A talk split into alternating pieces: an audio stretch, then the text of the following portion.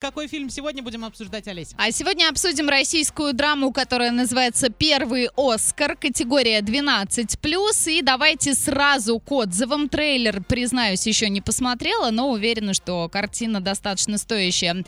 А, отзывы у нас Кинопоиска. Это не Голливуд, это история. Смотрится легко, но вместе с этим глубоко переживаешь героем, проникаешься тяжестью военного времени. И еще очень порадовал свежий актерский состав. Ставлю 9 из 10. 10.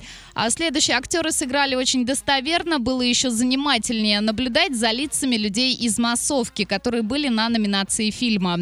Я всегда обращаю внимание на такие детали, не берусь оценивать качество съемки и актерскую игру, но мне как зрителю было по-настоящему интересно и местами даже завораживающе. И еще одно. В последние годы наш кинематограф научился снимать фильмы, которые касаются Великой Отечественной войны, и эта картина лишнее тому доказательство издательства. Все снято красиво, визуальный ряд на высоком уровне и хромакеем режиссеры не злоупотребляют. А по сюжету, то тут всего две взаимосвязанные линии, и зритель точно не устанет от многочисленности персонажей. Сходите, посмотрите в кинотеатре «Мир» и составьте свое мнение.